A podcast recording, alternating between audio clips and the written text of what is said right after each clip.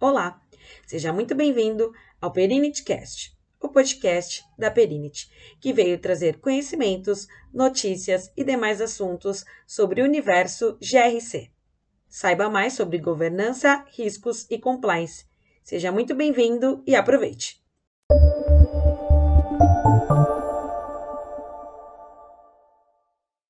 Eu queria agradecer a presença de todo mundo, todos os participantes. Só me apresentando, meu nome é Jonas Mouric, eu sou sócio da Perint, estou à frente da operação. A gente vai organizar um webinar sobre ESG, falar um pouquinho do conceito e a gente trouxe experts para falar, falar um pouquinho do conceito na prática. Porque está todo mundo falando do conceito que está fazendo, mas a gente, a Perint juntou aí o Ives, a Ana Lia Touso e o Marcos Rodrigues para falar um pouquinho do que eles vêm encontrando no mercado. Vamos lá. Bom, boa tarde a todos. Eu sou Ana Lia Touso, sou gerente sênior aqui na Deloitte, na área de riscos. Trabalho já há 12 anos ah, com sustentabilidade e agora aí com o ESG, né? É, tenho como formação, sou formada em Direito, ah, acabei ah, seguindo carreira aí para o lado do direito ambiental, nunca exerci advocacia e acabei indo para consultoria e por lá fiquei, tô, tô desde, desde então. É, é um prazer estar aqui com vocês hoje para compartilhar um pouquinho de conhecimento sobre o tema. Vamos lá. Bom, meu nome é Ives, né? Ives Miller. Eu aí tenho uma, a minha formação aí básica é acadêmica, né? Na área de computação. Nunca, na verdade, nunca é, tive aquela sentei na mesa de um de um verdadeiro programador, analista, coisa que o vale, né? Mas já tinha formação e logo no início de carreira já entrei na, enfim, assumi, comecei minha carreira na Arthur Anderson em 86 e, e aí juntamos com Deloitte em 2000 e 2002, fiquei até 2015, é, sempre na área de consultoria e gestão de riscos, governança e sustentabilidade. É, e aí eu tenho hoje a minha consultoria, que é a Miller Energy Consulting, que também atua nos nos três pilares aí de riscos, governança e sustentabilidade. E aí eu tenho algumas passagens aí fora, eu fiz um, uma extensão rápida né, em Stanford, na Califórnia, na área de estratégias da, na área de sustentabilidade. Isso quando eu estava ainda na, na época na Deloitte, eu estava responsável pela área e achava que era importante a gente se, se culturar um pouco na, na disciplina, né? E é isso. Hoje eu estou trabalhando aí, fazendo os meus projetos em voo solo e tenho as minhas parcerias aí é, muito fortes e também sou muito atuante no IBGC, né? Eu tenho participo na comissão na comissão de risco já praticamente desde o início da da formação do, da comissão de riscos, né? E agora nós estamos fazendo, criamos um braço para tratar do tema ESG com um pouco mais de profundidade, a despeito do, do IBGC tem uma uma comissão específica né, de sustentabilidade que trata do tema com bastante profundidade e, e propriedade. Sou Marcos Rodrigues, é, sou um dos sócios da PPIC Auditores Independentes, né, uma empresa de auditoria e consultoria com mais de 30 anos de mercado. Eu tenho mais de 25 anos de experiência em auditoria e em consultoria. Hoje eu sou o sócio responsável pelos trabalhos de riscos e governança corporativa aqui da BPIC. Atendemos aí inúmeros clientes, tanto empresas de capital aberto, quanto empresas que estão em fase de abertura de capital, quanto empresas é, de capital fechado e que não estão é, vinculadas aí a obrigações da CVM. E temos acompanhado aí inúmeros projetos aqui e meu time, né, de empresas que estão se adequando à ESG, Estamos colaborando aí com inúmeras empresas que estão nesse processo de, de se adequar, de fazer diagnóstico, de arrumar a casa, de ficar aderente a esse novo é, nova demanda do mercado, vamos colocar assim. Espero que a gente possa contribuir um pouquinho aqui. E como o Jonas falou, né, o objetivo é, é sair um pouco da teoria, sair um pouco daquilo que tem muito artigo, tem muita coisa escrita, tem muita gente falando, e um pouquinho para o que realmente está acontecendo, o que realmente está, os clientes, pelo menos os clientes que nós acompanhamos aqui na PPIC, o que nossos clientes estão fazendo de verdade, quais são os desafios que eles estão encontrando e como que eles estão fazendo esse caminho aí da, de se adequar a essa nova, nova demanda. Perfeito, obrigado, obrigado para vocês. Acho que para iniciar, seria interessante pedir para alguém contextualizar, tipo, o que é o ESG. Né? Não a tradução literária, porque isso, isso é fácil, tá? Mas assim, o que é o ESG? Tá? Assim, é para uma empresa que, que abriu o jornal agora, viu o ESG, o que, que é? Se alguém, sei lá, Ana, você pode contextualizar para o que, que seria isso para quem não sabe, a mínima, não tem a mínima ideia, ouviu o termo hoje. Posso, posso, e aí me complementem. É, uhum. Bom, ah, diz respeito a algumas práticas aí de mercado relacionadas aos aspectos ambientais, sociais e de governança. Então, quando a gente fala de ambiental, quer dizer o relacionamento das atividades empresariais com o capital natural, o uso dos recursos, a dependência desses recursos, o que você tira do meio, o que você devolve para o meio.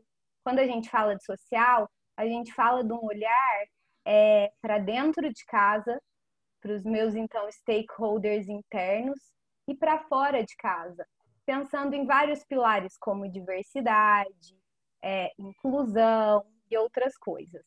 Governança, ah, que é um tema que ainda que nesse no ESG ele tenha um nome aí separado, ele permeia pelos demais, porque dentro de governança você observa responsabilidade social, que por sua vez está atrelada com ambiental.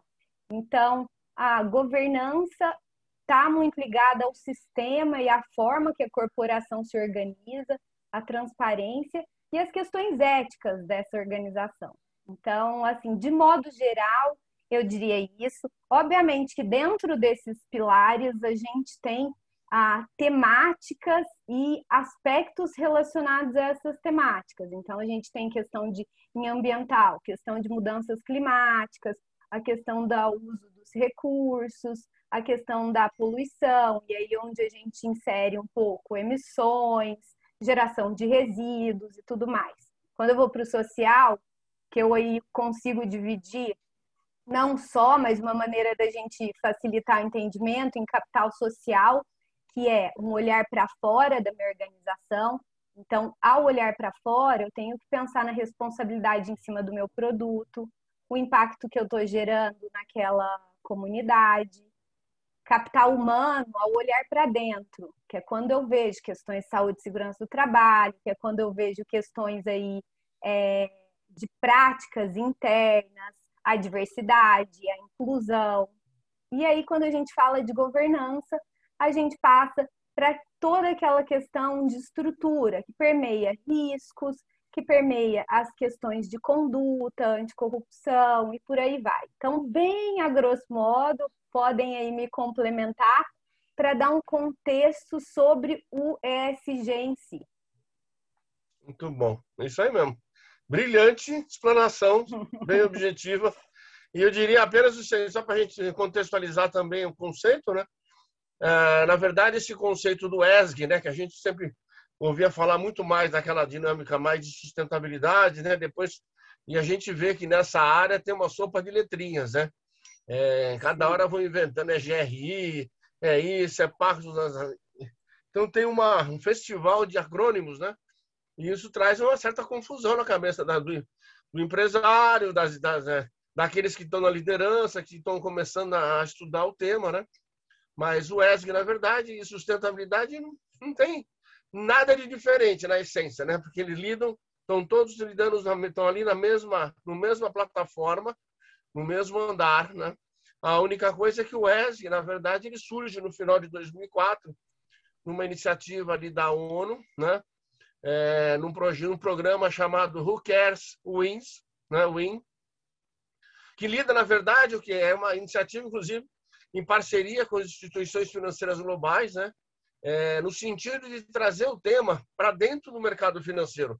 Porque o pessoal sempre pensa muito né, na dinâmica de uma empresa que lida, por exemplo, uma Petrobras, que lida com, né, com tipos de, de produtos né, que são altamente é, que produzem o efeito danoso na, na, atmosfera, aquelas coisas todas, né? São combustíveis fósseis, essas coisas todas. E empresas que estão nessa dimensão. Mas a, a, a empresa financeira também tem uma, uma parcela importante, né? De, de contribuição e ela pode ser um agente indutor muito forte. Então, isso foi, na verdade, essa parceria no final de 2004 da ONU com instituições financeiras de trazer, então, essa, essa, essa discussão para esse, esse ecossistema financeiro e poder contribuir de várias, de várias formas, né? Seja hoje você tem produtos financeiros, né? A empresa que ela tem ali um programa é, de sustentabilidade bem desenvolvido, ele tem ele tem condições até de buscar é, captar, fazer uma captação é, a, um, a, um, custo menor, né? É, então tem existem iniciativas. Então isso aí foi uma coisa bem positiva que surgiu na verdade e acho que era era ela foi bem também é, pensada, né? No sentido de não deixar só trazendo os três temas que são interligados, né? Como a própria Ana comentou, a parte ambiental, a parte social, né, e a parte de governança, como é que isso, como é que essas três disciplinas elas devem caminhar de uma forma harmônica, né, e organizada e planejada no âmbito das empresas. Perfeito. Aí falando em, oi, você comentou da parte do mercado financeiro. Uhum. Aí queria, consegue exemplificar como, por exemplo, o mercado financeiro atuar no pilar do, do meio ambiente, do environment? Tirando as questões de existem fundos de empresas focados em SG, tem essa questão assim, como a empresa, aí a empresa pode atuar nisso, não através de fundos, entendeu? Tem todo esse aspecto do meio ambiente. Como que funciona isso? Na verdade, você tem N iniciativas. Acho que uma, uma iniciativa interessante foi uma iniciativa que, por exemplo, a Febraban, ela desenvolveu, inclusive, eu, eu tive, eu, na época que eu estava na, na, na Deloitte, a gente tinha muito envolvimento com o pessoal da Febraban. Existia um projeto, talvez a Ana deva conhecer, que é o projeto Cisternas, né? que lida com a com a, a seca do Nordeste, em todo aquele aquele agreste árido, é, em desenvolver uma uma, uma dinâmica é, com um projeto bem estruturado, com participação das instituições financeiras financiando o projeto, né, para poder fazer a captação de, de água, água potável, né, para poder que as pessoas possam é, ter utilização né, no dia a dia. E isso, na verdade, começou a criar um, uma, uma dinâmica é, esse foi um, só para citar um exemplo, né? Você tem aí depois, com, dentro da esfera financeira, a, criação de índices, né? Como a gente já falou, e aí você tem o índice de sustentabilidade empresarial, você tem um grupo de empresas que compõe a formação do índice, né? e um detalhe interessante é que as empresas que, isso logo no lançamento do, do índice, né? Você tinha as empresas que lá, com, que lá estavam, elas tiveram um, um ganho né, da valorização das suas ações na ordem de 20%, né, só por conta dela estar tá ali, daquele, daquele componente. E foi interessante porque essa questão que a gente tem sempre falado, que o financeiro muitas vezes sobrepõe é, outras dinâmicas, né? É, a Petrobras fazia parte desse índice na época, né? Ele era um grande, um grande, é, um grande ícone, né? Na verdade, corporativo, mas aí com toda, né, toda a discussão de é, é, gases, emissões de gases, de efeito estufa, é, toda a parte de combustíveis fósseis, mas não fazia sentido uma empresa que com essa com essa plataforma, com todo esse conjunto, fizesse parte de um índice como esse, né?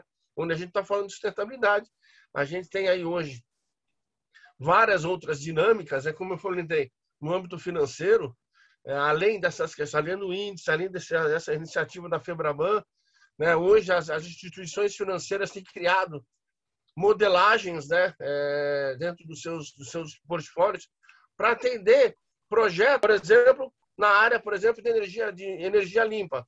Né? Existe um projeto bem interessante que vem ganhando espaço na, na, na nossa matriz energética, que é a, é a fotovoltaica, né? E a fotovoltaica, o que acontece? Você, você, a empresa tem interesse em fazer um projeto de fotovoltaica, o banco financia esse projeto para ele, uma taxa subsidiada. Obviamente tem toda uma, tem toda uma dinâmica para fazer frente a essa, esse tipo de operação. E aí, aí não para, né? Aí você tem aí uma infinidade de outras, de outras modalidades que as instituições financeiras têm começado a entrar exatamente para lidar com essa parte. A parte de resíduos também tem outras coisas sendo desenvolvidas né, nessa, nessa dinâmica. Então, assim, acho que quando, quando a gente tem visto essa, essa, essa discussão toda, Né? E, de novo, né? a instituição financeira é um, é um, é um agente né, super importante na vida das empresas. Então, ele tem que fazer parte, a parte dele, contribuindo da forma como ele pode, né, para fazer com que esses projetos, seja na área de energia, seja na área de resíduos, seja na área ambiental, eles consigam ter vazão né, e se sustentar de uma forma é, bacana, né, do ponto de vista de, de viabilidade econômica, para todo esse conjunto de empresas. Uma coisa importante, né, assim, que é, isso é, um, é algo muito é, comum, esse engano, né? É, antes todo mundo tratava da questão sustentabilidade ambiental, sempre foi é, já há bastante tempo que é uma realidade dentro das empresas, há bastante tempo que o mercado fala disso, que é uma exigência, né? O que a gente tem visto, né, isso saiu do ramo do mercado aí só de mercado de capitais para caminhar para dentro das empresas, e não é porque as empresas querem, né? Na verdade, a gente sabe que as empresas elas respondem às demandas e à pressão externa. Então, ninguém aqui, eu pelo menos, e vejo isso também no dia a dia dos nossos clientes, não se iludem de que é porque querem fazer. É porque elas são obrigadas a fazer porque o mercado demanda. E não é só o mercado de capitais, né? Eu tenho casos de clientes que não demandam nosso capital aberto, não demandam é, recursos de fundos de investimento e que, mesmo assim, são pressionadas para aderir às práticas ESG. E não só a questão de sustentabilidade ambiental. Em alguns casos, é muito mais forte a questão social e é muito mais forte a questão de governança. Né? Então, saiu da, do, do âmbito de empresas que têm um alto impacto na questão ambiental.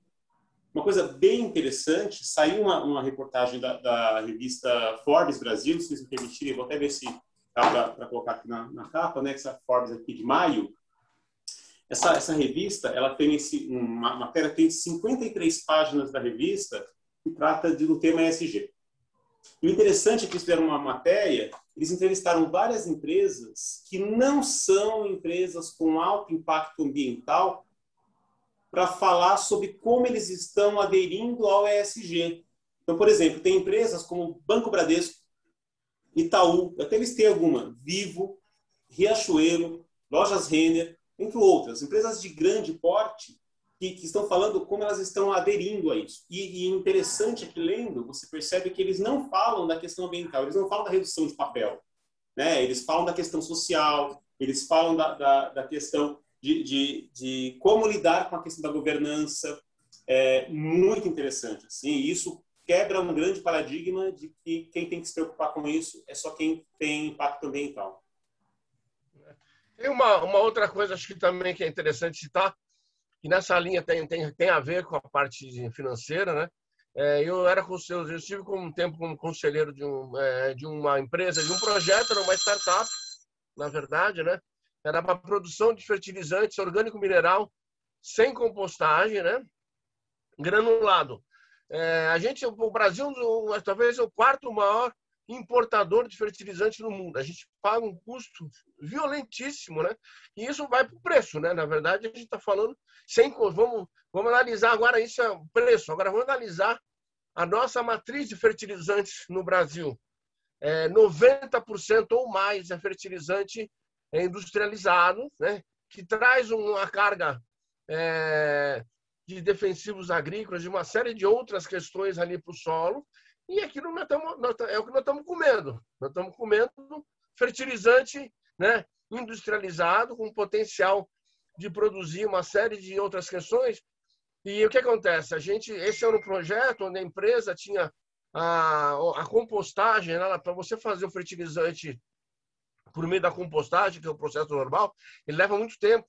Essa empresa criou uma, uma tecnologia disruptiva, é, onde ele precisa de uma área muito pequena, onde ele se instala dentro de qualquer tipo de, de cultura, seja uma cultura de, de açúcar e cana, ou qualquer outra dinâmica semelhante, ele pega todo o resíduo, no caso da energia, que é açúcar e todo o resíduo paga, que a empresa que não tenha, por exemplo, é, se ela tiver cogeração, ela vai utilizar o bagaço para cogeração, mas tudo aquilo que ela não é, que ela, que ela não vai usar e que ela vai ter que dar uma destinação. Quem, quem já visitou aí os.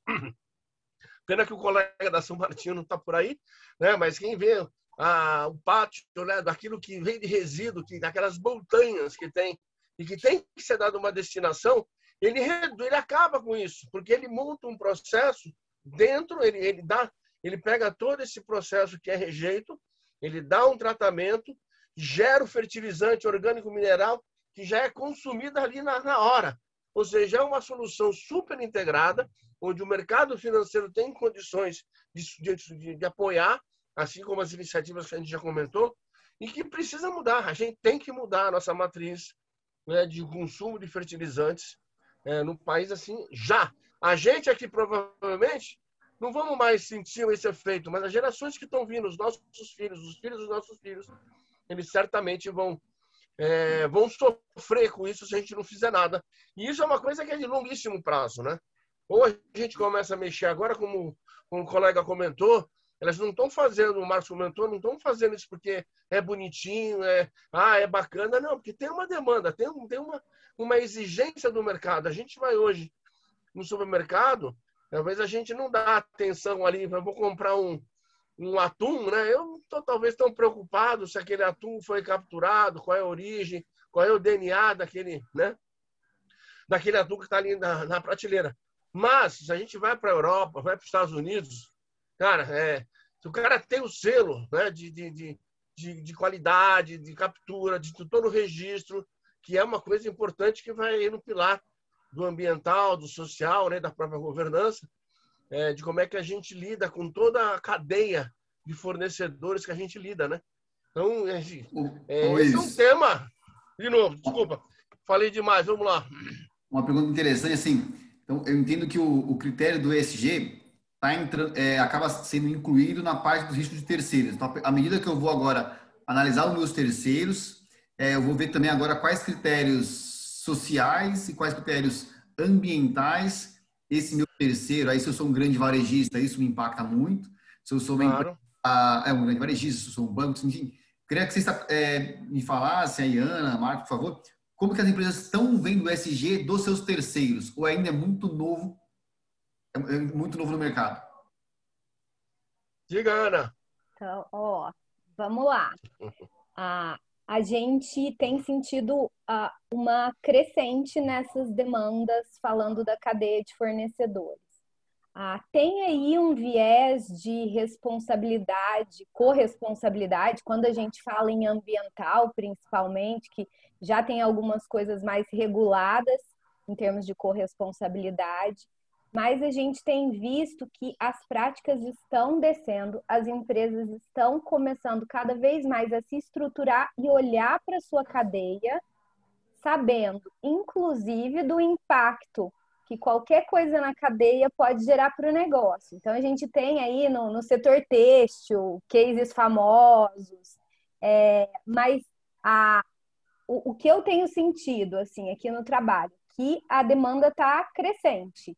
E eles estão saindo um pouco daquele beabá, porque antes era assim: ah, vou auditar, audita alguns fornecedores meus. Não, agora é estruturar um processo para, desde o momento que você vai homologar aquele fornecedor, você já tem alguns critérios que podem excluí-los para nem sequer entrar para sua cadeia. E depois você passa a monitorá-los de forma contínua e até trabalhar numa eventual gestão aí é, de crises em casos extremos. Então, a gente tem visto esse, essa crescente e a, quando a gente fala em, em né, e a, a, gente fala também da pilar social, quando a gente pensa em stakeholders e tudo, faz muito sentido, porque os meus fornecedores, eles estão ali nesse bolo. Então, eles têm que ter, a gente tem que ter um olhar específico para os fornecedores. A Ana, Ana foi muito feliz na, na, colocação que ela fez aí, né? Essa questão, né? A gente sabe que a grande maioria esmagadora das empresas brasileiras não são capital aberto, não estão sujeitas às regras da CVM, do novo mercado, não são obrigadas a divulgar suas práticas, nem ambientais e nem no futuro de é, governança, como as outras as de capital aberto são obrigadas. Mas é, a gente tem visto uma evolução grande nos programas de compliance, nos processos de due diligence de fornecedores. E enquanto auditores internos, a gente tem batido muito nisso, né, justamente por conta do risco de imagem. As empresas não querem estar associadas a empresas que, que podem gerar problemas seus riscos de imagem. Né? É, se vocês me permitirem, sai nessa mesma revista que eu citei, né, saiu uma, uma, um gráfico, uma pesquisa aqui da, da né, da, perdão, da McKinsey, falando quais são os principais motivos pelos quais o programa ESG pode é, melhorar um programa financeiro. Se vocês me permitirem aqui, não sei se eu consigo compartilhar ou não, né, mas um, um, a grande evolução, eles comparam 2009 com 2019. E, e a grande mudança percentual que teve né, não é a questão de reputação, é a questão de atender as expectativas da sociedade quanto a um bom relacionamento e uma boa contribuição para a sociedade. Na verdade, a empresa, nenhuma empresa pode mais achar que ela, não tem responsabilidade de prestar contas para o mercado, para a sociedade. Ela tem que prestar contas. Mesmo que ela seja empresa pequena, de capital fechado, uma limitada, uma empresa do simples, enfim, ela tem que prestar contas, porque o fornecedor, o cliente dela vai exigir que ela preste contas, né? Então, isso acho que é a grande mudança do ESG comparado ao que era o ambiental antes. Hoje, você tem que prestar contas das suas práticas sociais, das suas práticas de governança e como que você age em relação a tudo isso. No, o ambiental é importante, talvez seja o mais importante, mas as outras também são, e é isso que mudou. Essa é a grande mudança, que as empresas que não conseguirem perceber isso vão ficar para trás, menos competitivas e vão ter problema. Ô Marcos, e complementando assim, a Ana também comentou que tem que as empresas estão estabelecendo critérios de avaliação, seja da parte social e da parte ambiental. Tipo, é lógico que não existem critérios padrões para cada setor, mas assim, quais são os critérios para verificar, por exemplo, se uma empresa está atuando muito bem no pilar social? Normalmente existe aquela pergunta, ah, você tem um programa de diversidade? Só que essa pergunta é muito genérica. É sim ou não? Mas assim, quais são os critérios que o mercado, as principais empresas estão avaliando dos seus terceiros para ver se existe sim uma, vou falar, um compromisso real e não um compromisso marqueteiro com, para com o tema? Legal. Tem uma, uma se a, Ana ou o Gui, se quiser comentar, mas é, okay. uma, tem uma, uma resolução da CVM que estava em, em, em consulta pública, né? Está para sair e que é, são 480, né? Essa instrução, se ela for aprovada, as empresas vão ser obrigadas a divulgar, além do que ela já divulga, a diversidade dos seus órgãos de administração e dos seus colaboradores, ou seja, qual que é a diversidade em, em gênero e, e em é, sexo. É, vai ser obrigado a divulgar o número de membros por órgão de administração, por gênero, por cor, por raça, né? Como que a, a, administração ela é remunerada e qual o impacto dos indicadores ambientais e sociais é, em relação a, a, seus administradores, ou seja, o, se o, a remuneração deles é ou não impactada por isso, tá? E com relação à força de trabalho, patamar de remuneração, isso vai dar uma, uma visibilidade maior para essas práticas. E tudo aquilo que a gente vê acontecendo para empresas de capital aberto, que serão as obrigadas, isso vai se refletir para baixo. Tá? Então é questão de tempo para que os fornecedores também tenham que divulgar isso. É questão de tempo para que isso também seja exigido. Tá? Uma coisa que a gente sente muito, para falar um pouco da, da PPIC aqui no nosso processo de contratação, assim como o caso da, da, da Ana também lá na, na Deloitte, né? É, a, nossa força de trabalho é muito nova. O pessoal é muito, é muito eles são jovens, né? Então a gente tem um programa de formação de pessoas jovens.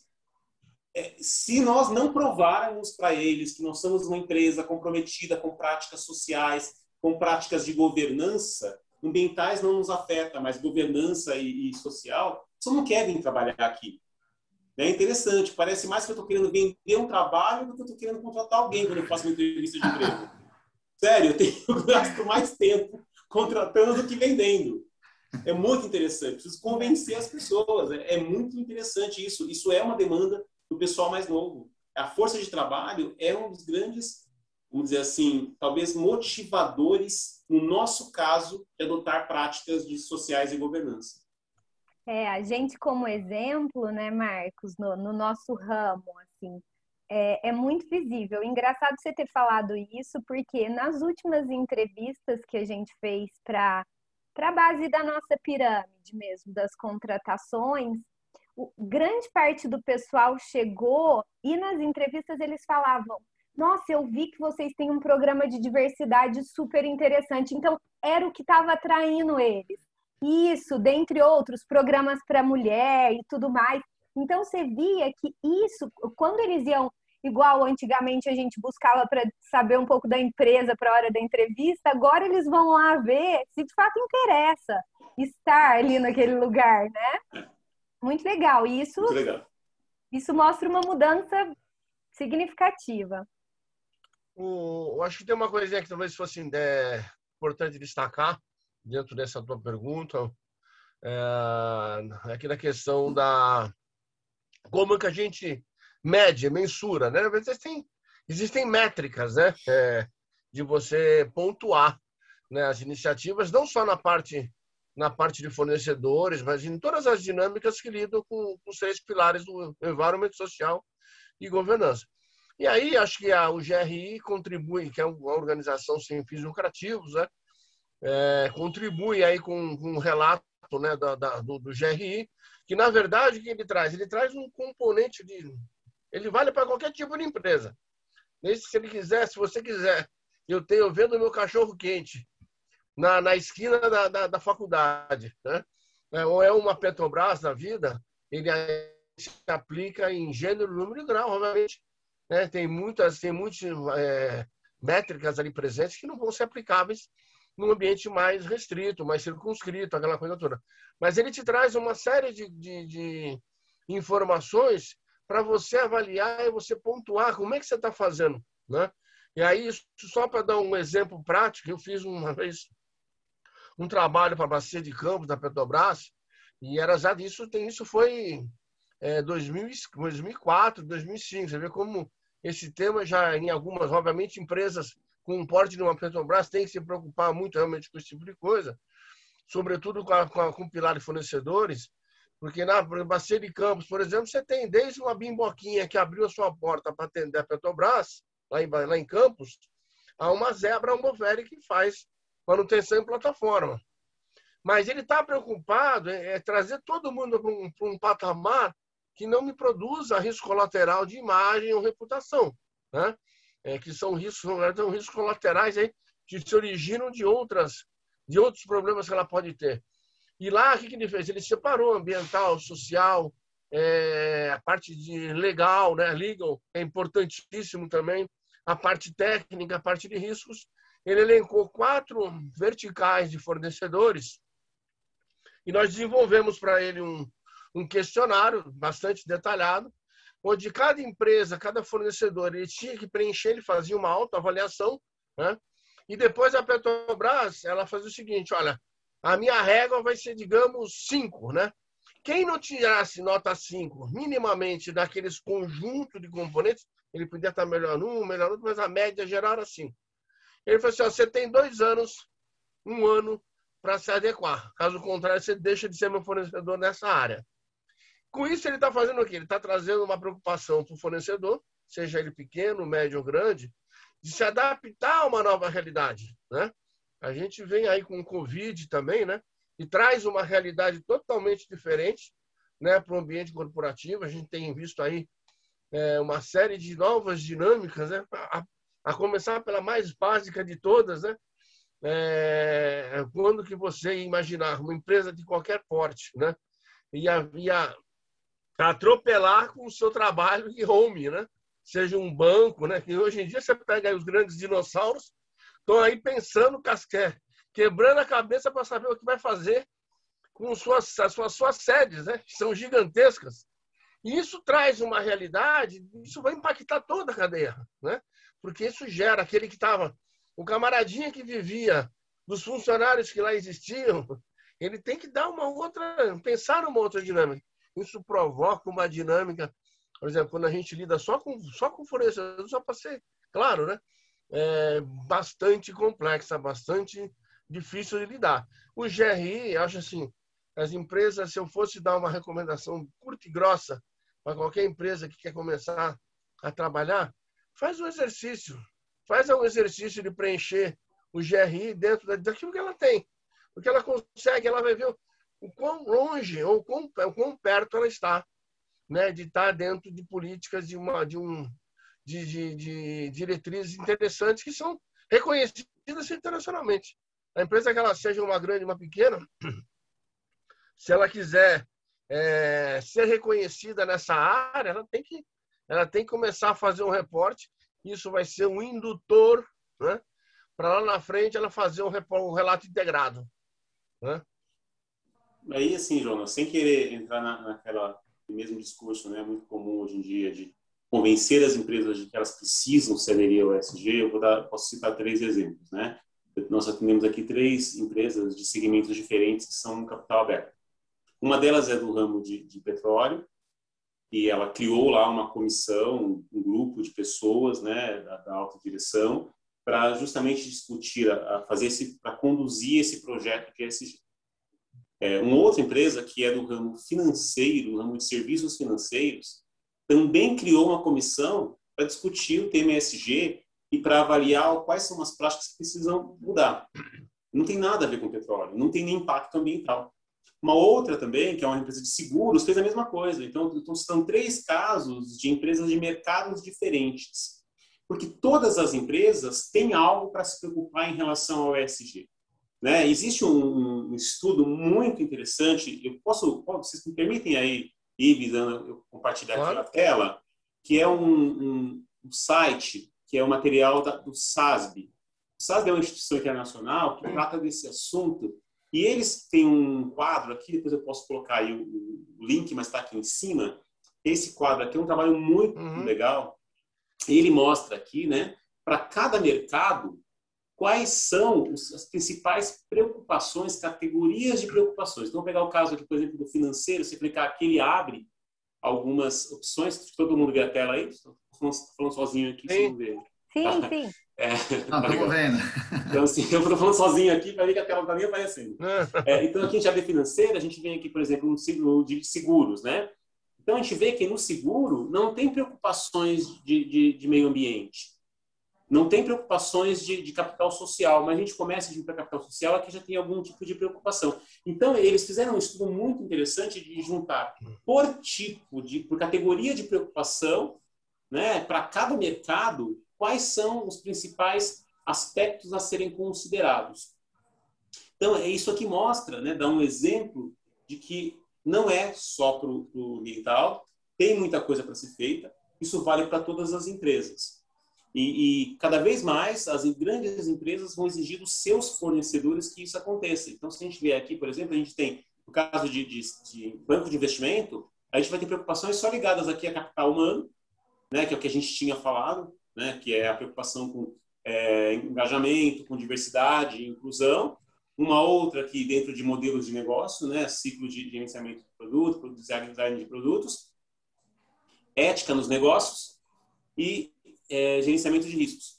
Então, a gente tem que, cada, cada, mercado tem a sua realidade, né? Se te abrir aqui, ele vai entrar um pouco mais no detalhe, é bem interessante esse, esse material, vale a pena pegar o mercado das empresas de vocês, vir aqui nesse, nesse, nesse tema e entrar. Depois eu compartilho aqui com, com vocês esse, esse, esse, link, né? Mas neste site desse SASB tem muito material legal, muita coisa para ler a respeito e para ver como que a gente tem aí esse direcionamento.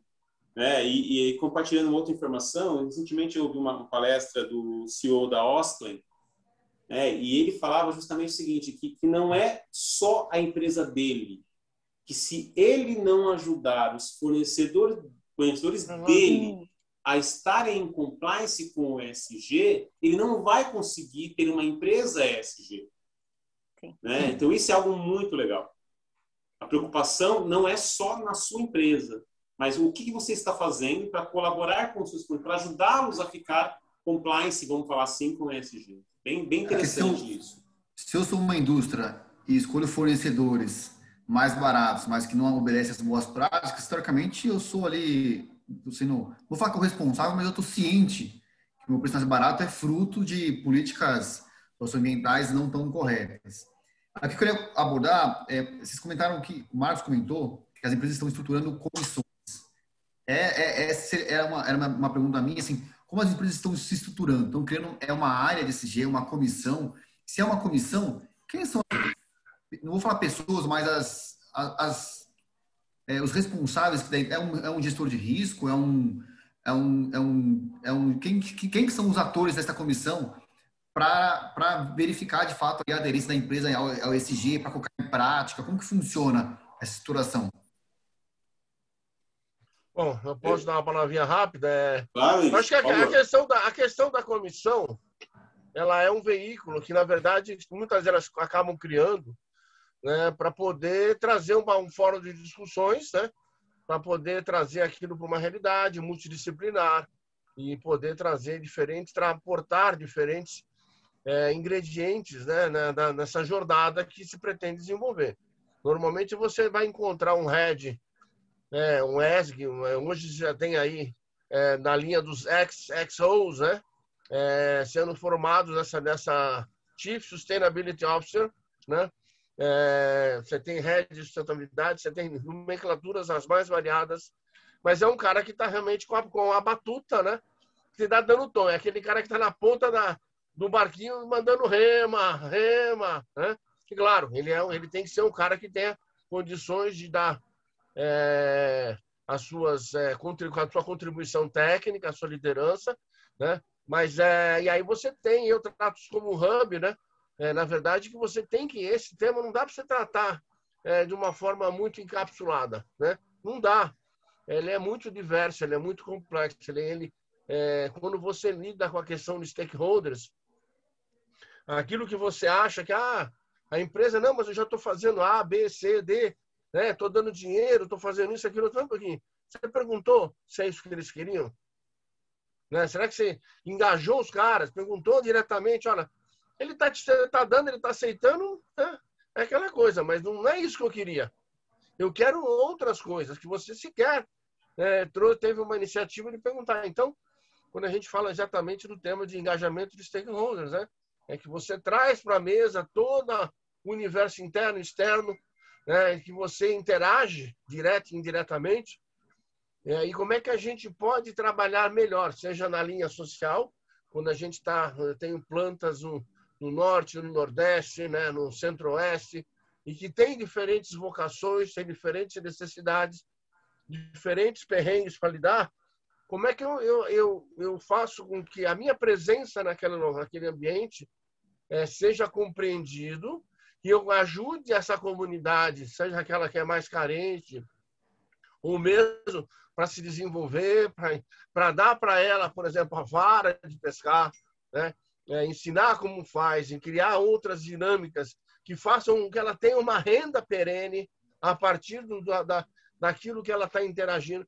Então, isso faz com que todos na cadeia vão crescendo, vão se desenvolvendo, vão se aperfeiçoando. Então, essa dinâmica tem que ser desenvolvida de uma forma multi, né, multilateral, multidisciplinar, é, e tem que, tem, tem que ser. A comissão é um veículo exatamente que lida com essa com essa, essa modalidade de trazer para a pauta, para a mesa, diferentes opiniões, diferentes expertises, diferentes ingredientes, para a gente poder lidar com um tema que é extremamente abrangente. O que tem. Ana, perdão. Pode falar. Não, não. Eu ia só é complementar o Ives, falando um pouco aí na estrutura, quando a gente é quando a gente fala de governança do SG, né? Não, não a perninha da governança, mas é a governança do SG. Como ela está estruturada na empresa? Aí, obviamente, vai depender muito do, do tamanho da minha empresa, do setor. A gente tem visto essa tendência de, de ter áreas específicas ali, é, olhando para SG, mas lembrando que SG está dentro de todas as áreas. Então, ela acaba sendo uma estrutura meio que paralela acima de todas, porque permeia tudo. Então, essas comissões interessantes é que você traz é, pessoas e áreas distintas para o tema. Isso, isso que é legal. E, a, assim, a, se a gente for pensar, riscos tem SG, auditoria interna tem SG, financeiro tem SG, é, operações, tem muito SG. É, a, a, expansão, muito SG. Então, assim, quando a gente for, se a gente for ver, tá em tudo, tá em tudo SG. Então, por isso que é interessante, porque senão fica sem dono, né? Fica aquele cão sem dono. Tá em todas as áreas, mas ninguém é dono e ninguém puxa. Exatamente. Então, o interessante de ter uma área encabeçando isso é justamente para ela puxar. Mas lembrando que a execução e o fazer acontecer vai estar na mão de todos. Legal. E, e a coisa que a Ana colocou muito interessante assim, né? É, tá na mão de todos e alguém precisa encabeçar isso, né? Você tem um, você tem um pai, uma mãe, né? É, a gente tem visto uma, percebido uma preocupação cada vez maior nos comitês de auditoria, nos conselhos de administração sobre o assunto, que são aqueles que efetivamente têm que patrocinar e demandar. Né? Se não tiver um patrocínio desses órgãos ou é, é da, da, alta administração, o assunto não vai para frente, né? Porque envolve algumas questões de, de práticas, envolve algumas questões do que se faz dentro de casa, é, é, principalmente a questão de governança. Né? É, respondendo à pergunta que você colocou, de forma até tentando ser um pouco é, objetivo, Jonas, assim, é, o que a gente tem visto né, nessas comissões que a gente tem, tem participado ou que têm sido criadas em clientes em que a gente, mesmo aqueles que a gente não participa destas comissões, é que ele tem lá pessoal de compliance, tem o pessoal, uma, pessoal de operações, como a Ana colocou, tem o pessoal de operações, tem o pessoal de RH, né? Geralmente se conta com uma ajuda externa, uma consultoria externa, para trazer um pouco de práticas de mercado. Tá? E, e, tem ali um fórum que vai discutir, fazer essa, essa lição de casa. Né? Pensando um pouquinho, até alinhado com o que a gente se propôs a fazer aqui no nosso fórum, né? do como fazer, o passo a passo começa por entender qual é o mercado da empresa, por entender o que afeta a empresa e o que a sociedade espera da empresa. Eu não estou falando só do stakeholder, né? Falando de, da sociedade como um todo. Estou falando da, daquele que não compra o produto, daquele que não é o cliente, que não é o nosso stakeholder. A sociedade passou a demandar aquilo que eu falei lá no começo. A empresa precisa responder à sociedade, né? Então, é, esse primeiro passo disso é entender qual que é o modelo de negócio da empresa e correlacionar isso com as questões de ESG que são demandadas com, é, pela sociedade em relação ao meu modelo de negócio. Depois que eu fiz isso, né, eu vou lá para avaliar a, quais são os meus riscos estratégicos, minhas mudanças de comportamento, quais os critérios que eu tenho para escolher fornecedores e parceiros. E aí, abrindo parênteses, a gente vê que esse era um tema que não constava das matrizes de risco estratégicos até pouco tempo atrás. Isso passou a constar da matriz de risco, o tema ESG, muito recentemente. É, é bem interessante a gente ver como vai tudo se encadeando para uma preocupação maior. É, e, seja, tem um, um, um, um trabalho dentro de casa para fazer, mas olhando muito para o que, que fora demanda. O primeiro passo é entender o modelo de negócio e o que o mercado demanda da empresa, o que a sociedade demanda da empresa. Depois comparar com o que os outros estão fazendo, né? que é um benchmarking de mercado. E aí que entra principalmente essa ajuda externa. A empresa, quando ela conta com ajuda externa, isso acelera muito mais. Porque você consegue é, ter alguém que conhece o mercado, conhece o que os outros estão fazendo, para comparar com o que a gente precisa fazer. Só assim se consegue traçar uma, um plano de trabalho, aonde nós estamos versus aonde precisamos chegar. Porque tem um, um trabalho para ser feito. Vai ter casos de empresas que vai ser muito pequeno esse, esse caminho. E terão outras que vai ter um trabalho maior. Claro que vai depender do grau de maturidade da empresa, o quanto de, de demanda ela tem, o quanto ela já é uma empresa com boas práticas de governança, o quanto ela já é uma empresa com boas práticas né, de, de sustentabilidade e boas práticas sociais. Então, ou seja, tem que tirar, faço, tirar uma fotografia de dentro de casa, comparar com o que o mercado faz com comparar o que a sociedade espera e traçar um plano de ação em grande, quatro grandes passos, né? Do, do como fazer isso. O Marcos, no meu, no meu conceito, eu, eu classifico a sociedade como um grande stakeholder importante dentro da, do que ela tem que considerar. É, e a gente vê, só para dar um exemplo do que a gente viveu aí, com estamos vivendo ainda com a pandemia, né? É, o Brasil, né, o governo brasileiro, descobriu, né, dentro da sua população, uma quantidade gigantesca de cidadãos que, eles, que não existiam Né?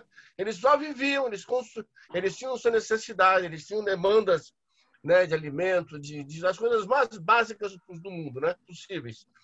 Mas ele não sabia sequer. Um cara que não, não tinha CPF, não tinha, se governo tinha. O nome dele era só o primeiro nome, ou o apelido sequer. Ele foi obrigado a buscar um veículo para que ele pudesse receber uma ajuda né, do governo. E isso ali, é, do ponto de vista. A gente foi entrar na esfera política, né? É, seja quem estiver aí na, na, na frente né, o ano que vem, é, você tem ali uma. Olha o que, o que você achou dentro de uma população que era inexistente, que a população não era a população não votante, né? Que a população, quando a gente fala, a gente vê umas heresias aí, né? Em plena, em plena pandemia, um nível de vacinação extremamente baixo, né? Perto do que a gente tem, nós chegamos aí na, um pouquinho mais do que 12% de toda a população quando a gente pega as duas, as duas, as duas doses, né? E a gente, e a gente tem, por outro lado, um problema social gigantesco né, que lida com a sociedade, que é chamado saneamento básico. Metade da população brasileira não tem saneamento básico, gente. Porra, é, mais do que isso, é, eu desbanco tudo. Então, estão fazendo CPI, né, discussão política meramente com viés aí nessa direção, quando, na verdade, foi, gente, tinha, pega, olha o tempo que essa galera está discutindo temas que são absolutamente inócuos, né? E vai fazer aquilo que realmente precisa, né? Fizemos aí um marco de saneamento básico que surgiu no meio da pandemia, é claro. Né? Se você não tem condições mínimas de saneamento, né, como é que você vai? Como é que você vai exigir do camarada a máscara? Lava a mão, lava a mão aonde, ô malandro? Na, na, no esgoto. Então, assim, então, a gente tem passa por um, a gente tem um problema assim estruturante gigantesco nesse país né? E a gente, essas empresas que são os indutores, né? Ela não se preocupar com a sociedade, independente se ele é se ele é consumidor do produto dele, se ele é cliente, se ele é fornecedor, se ele é o que for, ele tem que pensar como é que o movimento, esse grande gigante que a gente tem, com, com riquezas e, e, tantas coisas excelentes, né? A gente era para estar by far aí na, né? navegando em uma economia extremamente forte, né? Mas tem que cuidar do feijão com arroz. Né? A gente vê banco aí fazendo, fazendo aquelas propagandas, o que, que eu posso fazer para você hoje? E às vezes eu falo assim, gente, vocês têm que entregar minimamente feijão com arroz. Entrega o feijão com arroz e depois você vai cuidar do restante.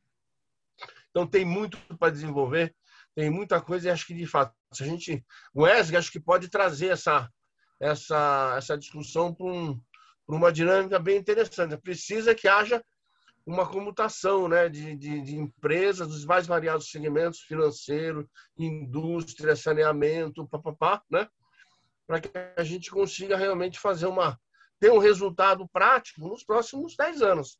Porque senão, cara, a gente vai viver nessa sanfona uma eternidade. E é uma pena, né? Porque as nossas, as nossas gerações futuras é que vão, vão pagar esse preço. Estão pagando já, mas vão pagar mais ainda lá na frente.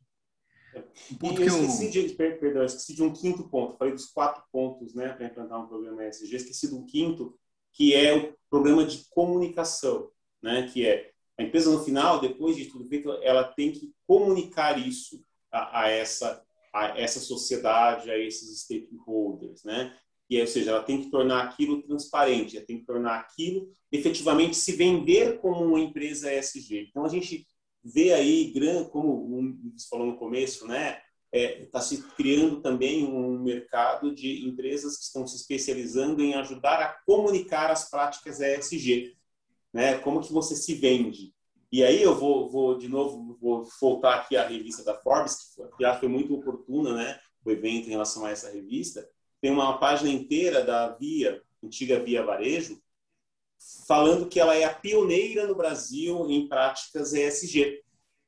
Isso é, é claro, para ela fazer isso, ela tem de estar fazendo algumas práticas. Para isso, ela tem que ter feito essa, esses quatro passos iniciais. Mas todo mundo né, quer fazer os quatro passos, quer ficar aderente, quer olhar para dentro de casa, quer olhar para o mercado, quer fazer um benchmark, tirar uma fotografia, traçar um plano de ação, mas depois também quer se vender com isso que é, no final, todas as empresas farão tudo o que farão em relação a ESG para atender ou seus clientes que vão demandar, porque vão ser demandados pela sociedade ou pelos stakeholders, ou para poder ganhar alguma coisa lá no final, ou para não perder. Ninguém vai fazer isso porque quer, é porque vai ganhar. Essa é a verdade, se... o mundo gira assim é capitalismo, né? Então, essa propaganda essa da, da, da, Via Varejo é interessante, da Via, né? É interessante porque ela já está nesse caminho de se vender. É, se o último passo for a comunicação, eu acho que está perfeito. Eu acho que tem grande parte, pelo menos na, vamos falar, sete, sete oito anos atrás, as políticas socioambientais, a comunicação era sempre o primeiro passo. E nunca sobrava tempo para executar aquilo que comunicava. Eu acho que até por isso que, que, que o conceito da ESG começou é, muita gente falava, falava, falava, porque assim, a gente veio de 6, 7 anos que as empresas falavam de políticas socioambientais e muitas empresas não executavam, né? E acabaram vendo casos e casos na mídia, aí entrou em, em descrédito. Aí um tema que normalmente eu, eu, eu relaciono ESG com, com riscos, né? com bastante risco, com governança. Assim, é, a gente vê muita empresa que quer fazer, aí a gente pergunta para o gestor, tá bom, mas qual é o budget? Não, a gente não tem budget nenhum. A gente quer fazer mas a gente não tem orçamento nem time. É, da, da experiência de vocês no mercado, das pessoas que querem fazer, as empresas estão alocando budget? Ah, não, as empresas estão investindo? Porque assim, querer fazer é uma coisa, alocar budget para fazer é outra. Então, assim, eu queria ver um pouquinho de vocês, tipo, que de fato, as empresas estão alocando recursos, estão alocando recurso relevante para, de fato, colocar as políticas e as melhores práticas SG é, para rodar? Deixa eu falar um pouquinho. Bom, é, acho que depende muito também do momento da empresa. Né? Lá o Marcos falou: ah, quero implantar um programa SG, por onde começo? É, o ideal, começar por esse diagnóstico. Né, dá, dá uma olhada, olha o que, você tem dentro de casa e tudo mais. Então, empresas que estão nesse nível de maturidade mais inicial, o que eu tenho visto das demandas que têm aparecido para gente?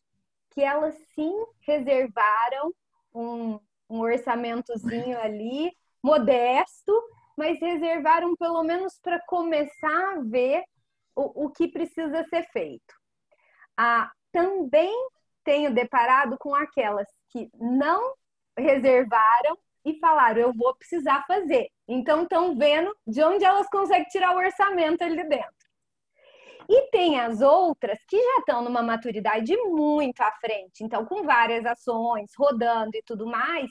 E aí essas daí mantêm ali a roda sempre com, com algo destacado para ESG. Então eu vejo esses momentos, mas o que eu tenho visto é que tem, tem surgido demandas de, de empresas assim tão distintas da característica inicial, antiga característica das demandas de sustentabilidade, e que acaba sendo assim: ah, ela viu que está todo mundo falando de SG. O presidente foi lá e falou: ó, oh, eu quero que você implante ESG, porque chega assim, eu quero implantar ESG. O presidente chega e fala isso. Então, eles chegam, o que, que eu vou fazer? Chega para eles, o que eu vou fazer? Não tinha orçamento, nada, então vão se virando mas está fazendo acontecer. Eu, eu, pelo menos, aqui do meu lado, eu senti uma mudança significativa, principalmente segundo semestre do ano passado para cá. Concordo é, integralmente coisa... com a Ana aí, acho que não, tem, não teria nada para é, complementar, foi, foi perfeita a colocação dela, acho que ficou muito bom, isso mesmo. Eu acho que, a, assim, a exemplo do que a gente via no passado, é, não muito distante, né, quando a gente falava em tecnologia de informação, e hoje, né, o pessoal tratava a tecnologia de informação como uma área de suporte, né, área de apoio. Hoje, meu, inverteu, né? Cara, ela é o coração, né? Ela é o coração e a gente dá um exemplo básico, né? Do que a pandemia, inclusive, introduziu dentro do mercado, e o Marcos comentou da questão do via varejo, pega outras é, grandes é, operadores no mercado de varejo, é, como a Amazon, a Americanas, né, é, Magalu e tantas outras, né, estão fazendo, que é trazer para uma, uma plataforma aquela comunidade, aquela sociedade que não tem condições de ofertar e de levar o seu produto né, é, para o cliente final, ele, ele pacotou todo mundo, né? não é à toa que a Magalu é uma grande interessada e concorrente de player do mercado da, da, de Correios no Brasil, né? que é o único lugar do mundo que eu vejo que dá prejuízo, pelo amor de Deus. Né? Vai falar isso para o americano que ele, dá, ele não entende, né? É mesmo é explicar a inflação em correção monetária para o gringo no passado. É, e aí essa, essa, essa dinâmica fortaleceu muito né, a, capacidade. Então, tecnologia de informação, que antes era uma área de apoio, e muitas vezes, ah, eu preciso ter um, um equipamento assim, assado, preciso desenvolver um novo sistema, e ah, não tem budget. Porra, não tem budget, então vai fazendo aqueles, aqueles ah, puxadinho, né? Puxadinho para cá, puxadinho para lá. E essa ineficiência que esses puxadinhos vão gerando você carrega para o teu preço final. Né? Seja uma, uma, um banco, seja um, um, uma indústria, né? É, quando você vai num banco pedir um financiamento para uma comprar um, um imobiliário, né? vai no banco A te dá uma taxa de X, o banco B te dá uma taxa de X menos 15%. Não é certamente pelos seus belos olhos, né? é porque ele tem uma capacidade, a tecnologia apoia, que ele sabe que você como cliente, a tua capacidade de default é muito menor do que o outro. Ele, então, essa eficiência você leva o teu preço final. Né? No ESG é a mesma coisa. Então, você hoje tem muitas situações do tipo onde você não tem um budget, até porque, bom, vamos aí, vamos, vamos fazer um orçamento base zero, vamos fazer um ABZ para ESG. Malandro, vai, como a Ana falou, o Márcio comentou, cara, está na empresa inteira. Então, né, esse budget vai virar o contrário, né? Porque como é que vai ficar o tamanho dessa conta? Né? Claro, né? tem que elencar um rol de ações, iniciativas que podem ser desenvolvidas, aquilo que pode ser que é mais factível, que é mais prioritário.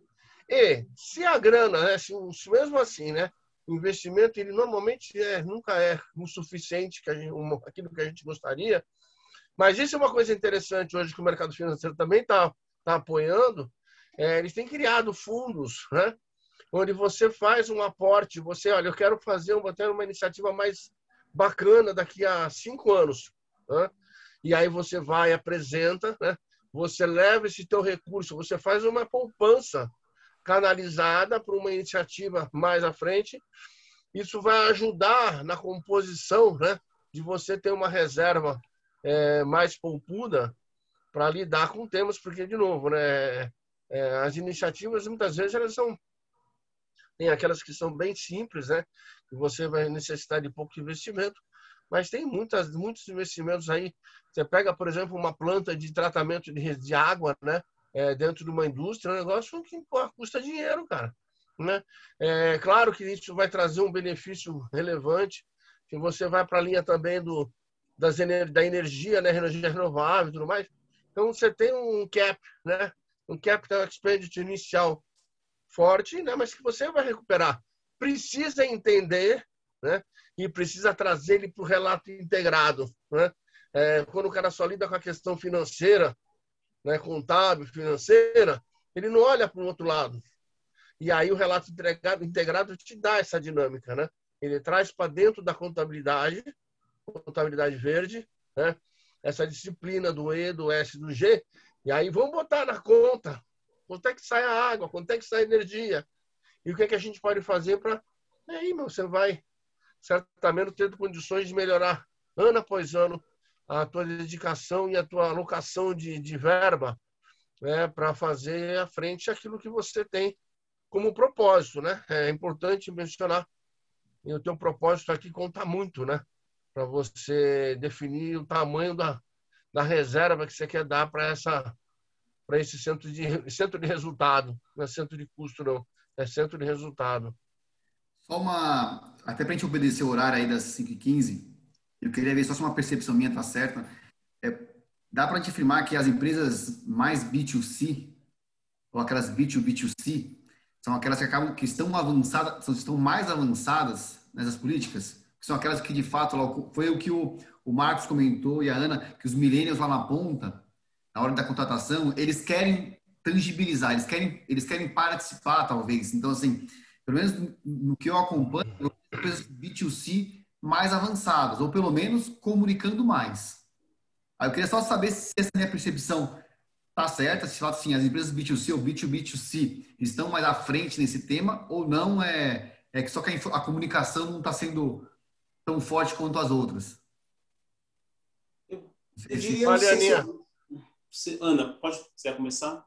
Não, pode falar, eu complemento. Eu, eu não sei, Jonas. Eu acho que talvez a questão da, da comunicação, sim, né? Mas eu acho que quem está mais preocupado com isso são as empresas B2C, aquelas que precisam se vender, né, como empresas socialmente responsáveis e nem sempre ambientalmente, porque nem todas precisam se preocupar com a questão ambiental né, como eu dei o exemplo aí do Banco Itaú e Banco Bradesco. Eles têm um baixo impacto ambiental, mas um alto impacto social. Né? Mas eu acho que quem está mais à frente são aquelas empresas que precisam de investimentos de fundos de investimento ou de capital aberto.